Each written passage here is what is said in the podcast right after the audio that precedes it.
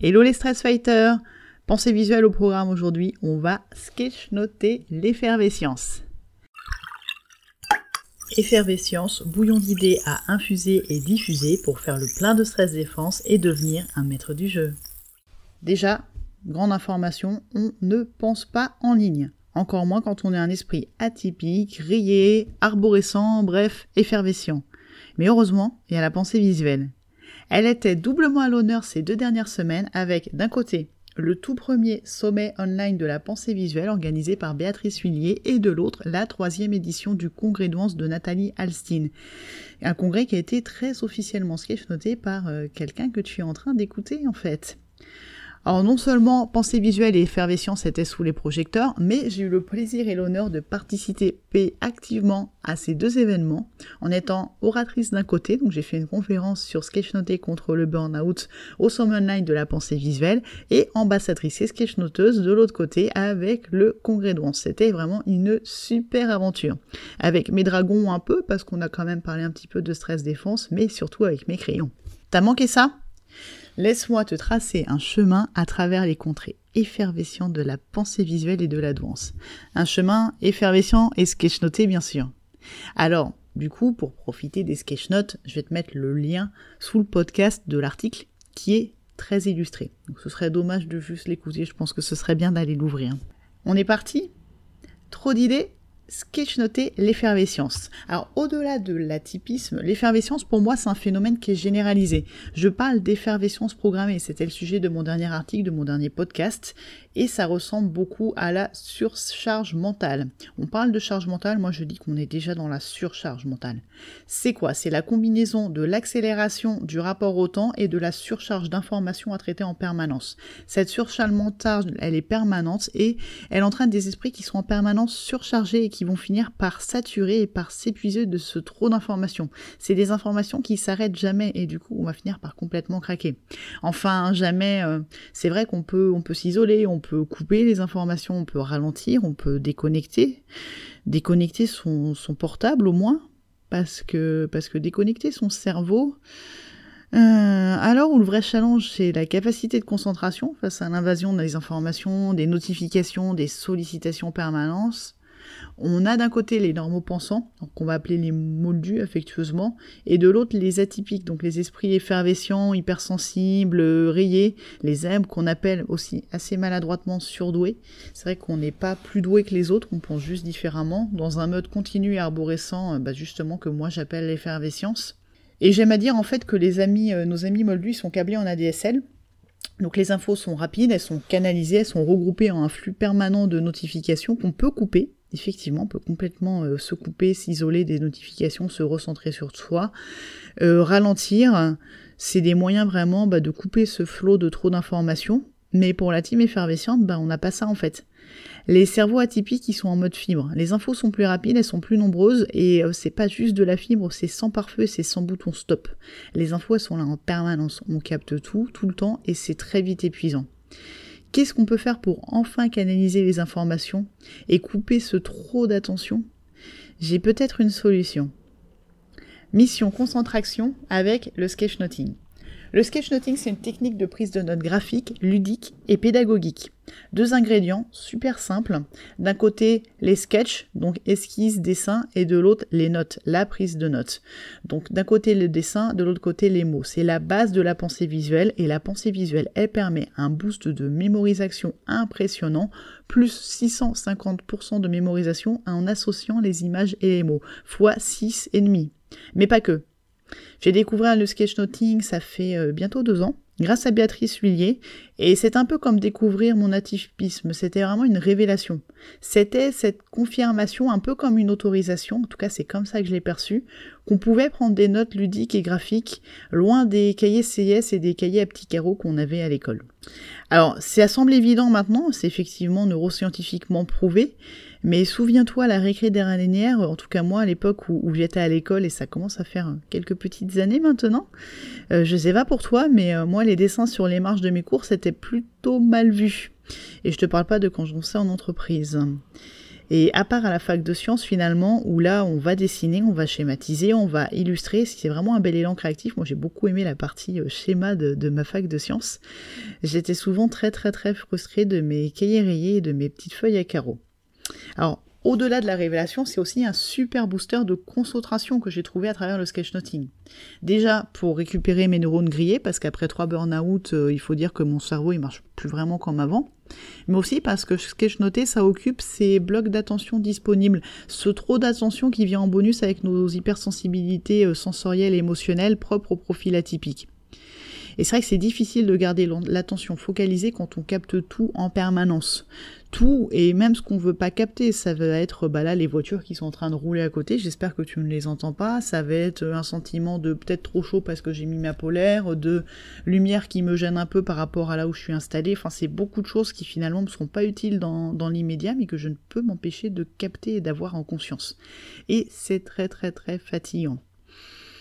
C'est vrai que c'est bah, vraiment difficile de garder l'attention focalisée. Enfin, c'est euh, trop d'infos tout le temps. Mais ça, c'était avant avant de sketchnoter. Et c'est simple et c'est vachement bien ça, c'est qu'on est câblé pour sketchnoter. Quand les moldus vont s'étonner de me voir sketchnoter des journées entières de conférences en temps réel, ils se demandent toujours bah, comment je fais pour filtrer l'information en restant concentré? J'ai enfin compris. En fait, le sketchnoting, c'est fait pour les profils atypiques, ou plutôt les esprits effervescents sont câblés pour sketchnoter, notamment sketchnoter en live. Reprenons, on va aller à la base de l'effervescence, on va faire un petit intermède neurosciences. Donc les profils atypiques, les profils effervescents, ils ont plus d'informations à traiter. Ça va au-delà des notifications et des sollicitations qu'on peut recevoir en permanence, qui sont des stimulations évidentes. Ça va être aussi bah, tout ce qui est euh, toucher, le son, les lumières, on est hyper sensible. Ça va être aussi une tendance à se rajouter des informations à traiter parce qu'on est très très très curieux. Globalement, on aime beaucoup apprendre et du coup, ça fait encore plus d'informations à traiter. Les pensées, elles sont traitées en accéléré, les informations sont traitées en accéléré. Pourquoi? Parce qu'au niveau du cerveau, les neurones sur les esprits atypiques ont des gaines de myéline qui sont plus épaisses et il y en a plus que dans des esprits euh, normaux pensants, ce qui fait que tout va beaucoup plus vite. C'est aussi à l'origine de la pensée euh, divergente, la pensée en arborescente, qui fait qu'on va générer euh, plus facilement et rapidement de nouvelles idées mais aussi bah, avec ces blocs d'attention, cette attention qui est, euh, euh, surdéveloppée, c'est comme si on avait des blocs d'attention à canaliser supplémentaires. Mettons qu'un esprit normand-pensant a trois blocs d'attention euh, qu'il va mettre dans sa réunion, ou dans l'organisation des, vacances ou la liste de courses, hein, ça c'est propre à chacun. nous, on a des blocs d'attention en plus qui va faire qu'on va capter tout ce qui se passe dans la salle de réunion et ça va rendre assez difficile de se concentrer sur ce qui se passe dans la réunion, surtout si ça va pas assez vite pour nous. On perçoit tout, on perçoit en permanence, on perçoit plus vite. L'information est traitée en accéléré.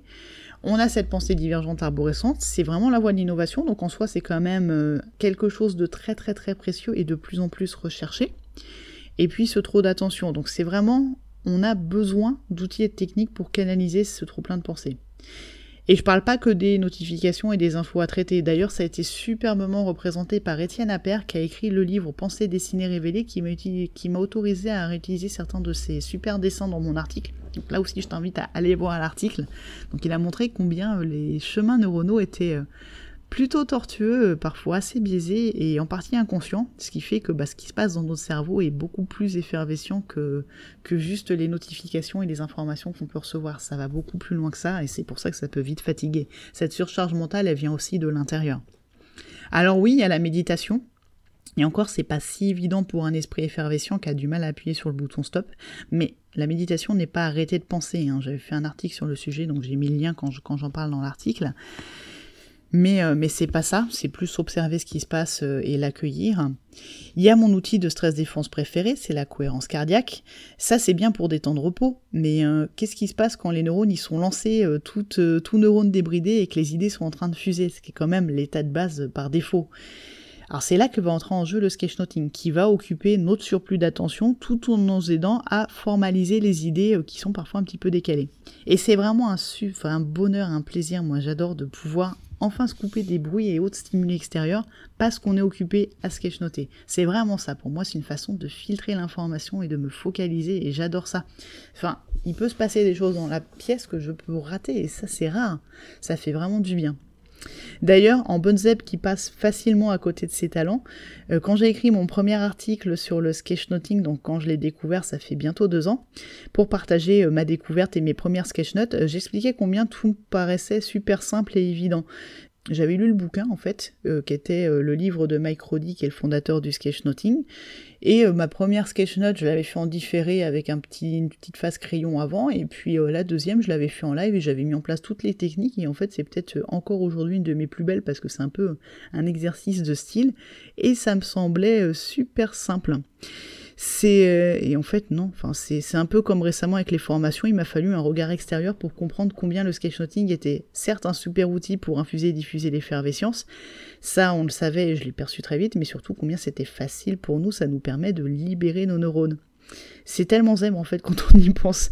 On avait l'impression dans cet article que, que je m'excusais d'avoir réussi aussi rapidement dans, dans l'exercice du sketchnoting. Mais je pense aussi qu'on est beaucoup de zèbres à avoir réalisé euh, en découvrant le terme de sketchnoting qu'on le faisait déjà assez euh, naturellement depuis, assez longtemps finalement. Donc sketchnoter, ça permet non seulement de se concentrer, mais aussi de libérer tout le haut potentiel de nos neurones. Et c'est vrai que c'est super reposant bah, de relâcher cette espèce de frein à main, ce masque de normalité qu'on va mettre en réunion pour euh, donner l'impression qu'on pense au même rythme que les autres. Donc là, ça permet de, de libérer vraiment ces neurones et de faire autre chose que juste écouter et de se morfondre que ça aille pas assez vite. Donc qu'est-ce qu'on a en super pouvoir du sketchnoting On a l'inspiration, mission, inspiration avec le sketchnoting. Donc au-delà du formidable potentiel de concentration, le sketchnoting c'est un super moyen d'infuser et diffuser nos idées en images en plus.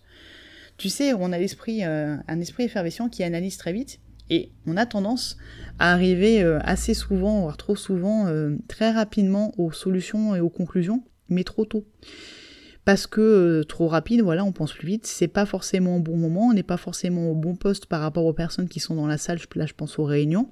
Il y a un risque de bah, vexer ses collègues quand on solutionne un, un, problème sur lequel ils étaient depuis longtemps, puis nous on arrive en mode ah mais pourquoi tu fais pas ça? Bref, euh, les fonctionnements effervescents, ça commence à être recherché, mais c'est encore plutôt mal vu hein, pour les personnes qui, sont, qui travaillent avec nous.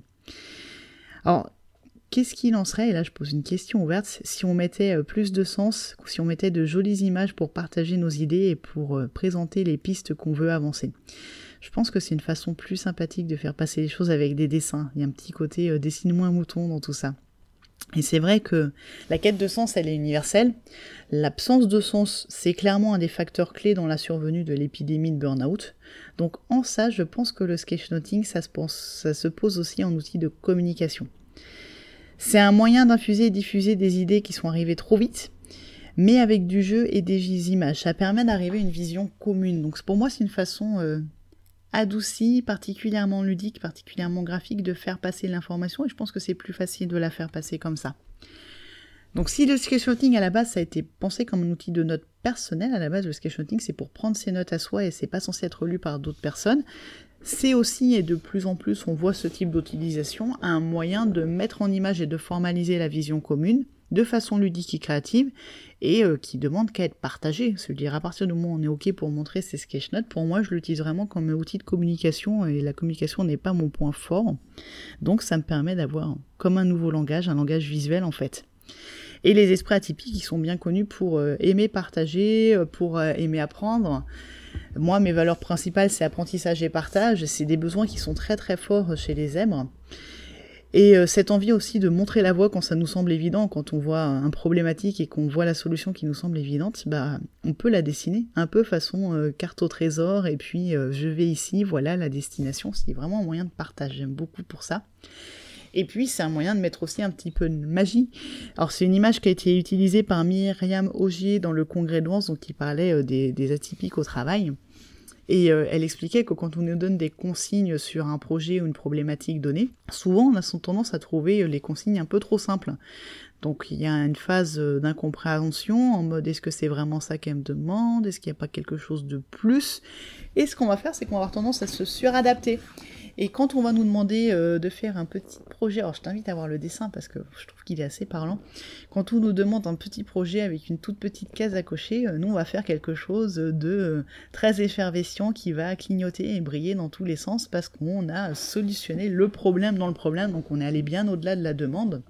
C'est aussi pour ça qu'on a tendance à s'épuiser d'ailleurs.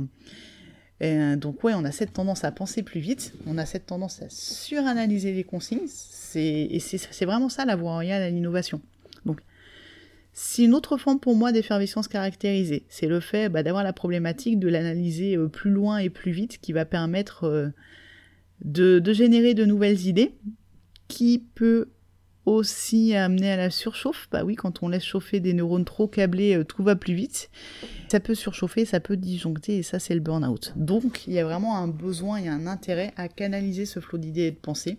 Donc, le sketchnoting, le mind mapping aussi, ça permet de regrouper et de canaliser les informations, et ça permet de nous mettre en état de flow. Si on reprend le process de sketchnoting en live qui est présenté par Béatrice Huillier dans Sketchnotime, on a écouté l'intervenant, se mettre en posture de flow, filtrer les informations, les illustrer et puis produire une sketchnote. Donc pensez aussi à la mise en page de la page dans son ensemble. Effectivement, c'est complètement ça et ça représente vraiment le ressenti quand on le fait de sketchnoter en live, mais c'est pas facile de trouver le bouton activation du flow. Enfin, on se met pas en flow à la demande, on découvre de plus en plus comment le faire. C'est même complètement un sujet de recherche. D'ailleurs, ça rejoint mes articles sur la théorie polyvagale. Et en fait, pour un esprit atypique, le simple fait de sketchnoter, ça va constituer un bouton d'action pour canaliser les pensées, tout en retranscrivant et en nous isolant des stimuli extérieurs. Donc c'est vraiment le flow caractérisé en fait. Ça permet d'activer le flow que de sketchnoter parce qu'on va se couper des informations qui vont nous parasiter et on va se mettre vraiment dans un état euh, de réception et de transmission. Donc c'est vraiment du flow caractérisé à condition bien sûr d'avoir euh, l'outil sketchnoting dans, et tous ses super pouvoirs dans sa boîte à outils. Mais heureusement, tu vas pouvoir te lancer car, tadam tadam, petit suspense, nouvelle formation à tes crayons. Et oui, c'est officiel, je lance une nouvelle formation. Le thème, bah, tu l'auras deviné si tu as déjà écouté tout ça du podcast, et je t'en remercie d'ailleurs, c'est le sketchnoting pour les profils atypiques. Mais pas que. Il y a toutes les bases pour se lancer euh, sans forcément être dans la team effervescente dans la formation.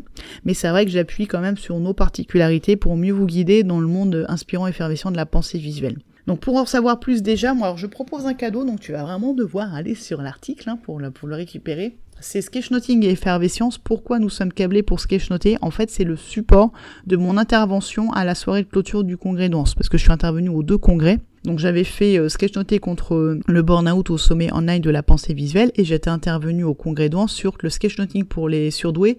Pourquoi c'est top? Pourquoi on est câblé pour sketchnoter? Donc tu vas pouvoir euh, télécharger le support, c'est dans l'article.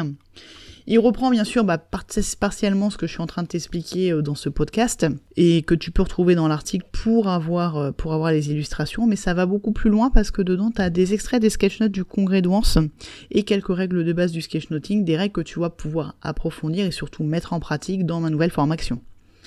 Alors c'est vrai que si j'ai adoré partager ma passion pour le sketchnoting et mon utilisation de cet outil, autant pour l'effervescence et la stress défense, c'est un peu court à chaque fois et j'ai pas eu l'occasion de vous donner les clés pour vous lancer et pratiquer. J'étais vraiment du, du, contextuel. Et puis dans des cas particuliers d'utilisation, notamment l'utilisation pour les profils atypiques.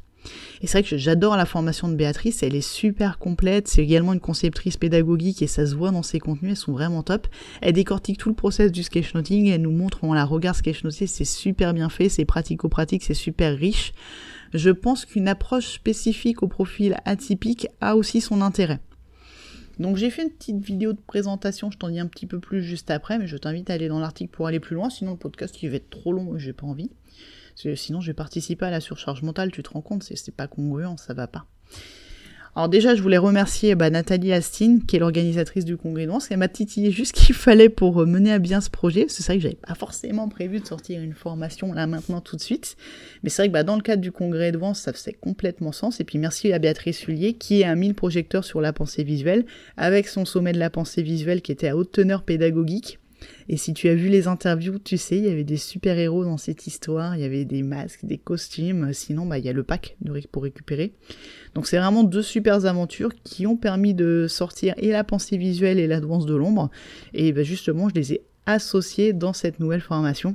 Et euh, donc oui, si tu as raté les conférences, bah là, faut retrouver euh, les packs, les packs du, des deux congrès. Il y a des bonus dedans, chaque intervenant a amené des bonus. Et dans le congrès d'Ons, tu retrouves aussi l'intégralité des sketch notes du congrès. Donc que dire de plus? Je vais te mettre le lien de la présentation de la formation. Je te laisse le parcourir, prendre ton temps, regarder un petit peu ce que je propose. C'est très pratico-pratique. Il y a un peu de contextuel pour expliquer nos particularités, mais surtout comment les exploiter, les sublimer et bah, déployer notre haut potentiel avec des crayons. Ça suit avec des crayons, hein. il faut incarner un crayon pour suivre la formation. Alors j'ai mis en exemple, du coup je t'invite de nouveau à aller voir l'article, les sketch notes du congrès d'Ans. J'ai pris mon classeur en fait et je l'ai filmé pour que tu vois bah, les 34 pages de sketch notes que représentaient euh, les 12 conférences du congrès. Alors un conseil, te laisse pas impressionner par ce classeur si tu vas voir l'article, si tu vas voir la petite vidéo. Le congrès de par essence, c'est effervescent. C'est très dense, donc voilà, je te, le dis tout de suite, hein, j'ai mis sur pause régulièrement pour sketchnoter tout ça. D'autant plus que je sketchnotais pour que les planches soient utilisées par les participants plus que pour moi, donc ça, ça impliquait d'être assez exhaustive et de faire des choses visuellement très agréables pour ce qu'on se retrouve dans la formation. Pour commencer, notamment si tu prends la formation, je te donnerai plein de conseils pratiques, c'est les TEDx c'est bien en termes de durée, de temps de concentration et de la façon dont est structurée l'information, les TEDx c'est super bien pour se lancer, ou encore mieux, tu peux utiliser les replays du somme online de la pensée visuelle. Sketchnoter la pensée visuelle, c'est super méta quand il pense, c'est de la pratique dans la pratique. J'ai mis in Sketchnote, comme Inception, tu vois parce que, parce que le rythme, le découpage qui est très pédagogique, puisque c'est la trame de Béatrice, donc c'est vraiment très pratique pour sketchnoter de l'info, et c'est de l'info qui te sera pratique et utile tout de suite pour sketchnoter. Bah, quant à moi, je te donne rendez-vous dans la formation avec les crayons. Alors j'ai mis un petit aperçu du guide, faut que tu ailles sur l'article, hein, sinon tu vas pas le voir. C'est une formation moi que j'ai conçue bah, super rapidement déjà, en plein congrès. Quand je te disais que le sketchnoting était en état de flow, j'ai réussi à faire la trame en deux jours et puis à tourner, euh, à tourner, alors je vais te l'avouer, hein, petite confession, à tourner en une seule fois entre minuit et 2 heures du matin. Et en fait, euh, bah, sur le dernier module, ça commence à se voir un peu que je suis un petit peu fatigué en termes d'horaire. Mais outre le congrès, donc je regardais les conférences et j'étais dans le chat le soir, j'ai un voisin qui a une super grande passion, c'est euh, faire des trous et planter des clous. et là, c'est un peu festival, donc pour ne pas l'entendre, je l'ai fait de nuit. Mais, euh, mais ça n'empêche que les premiers retours sont super positifs, donc je suis très très contente et je suis très contente de cette formation et, je pense que oui, enfin vous m'avez beaucoup demandé cette formation, j'aurais effectivement pu la sortir plus tôt, je suis très contente de l'avoir faite. Et en fait cette formation je l'ai conçue un, petit peu comme la découverte de l'atypisme, j'ai voulu que ce soit libérateur. C'est-à-dire qu'il va y avoir des principes de base, les bases du dessin notamment, vous êtes beaucoup à m'avoir dit oui mais je sais pas dessiner, il y a très peu besoin, en plus Enfin, vous allez apprendre que en fait vous savez déjà dessiner et puis je vais vous donner les bases pour vraiment vous libérer par rapport à ça. Je vais vous expliquer comment sketchnoter en live, je vais vous donner les outils, il y aura un peu de technique, mais il y aura surtout un nouveau terrain de jeu pour déployer tes neurones et tes idées à façon. On met du jeu dans mes supports, pour que ce soit très très très personnel. En plus, on est quand même beaucoup à avoir réalisé qu'on se notait déjà sans le savoir, et j'en fais partie, moi ça m'a fait vraiment ça. Donc vraiment, ma mission dans cette formation, c'est te décomplexer du dessin, tout ce qui pourrait te bloquer dans ta créativité pour te redonner le plaisir de dessiner et de sketchnoter. Donc à toi de jouer, et bien sûr là, à toi de sketchnoter. À tes crayons maître du jeu, et prends soin de toi.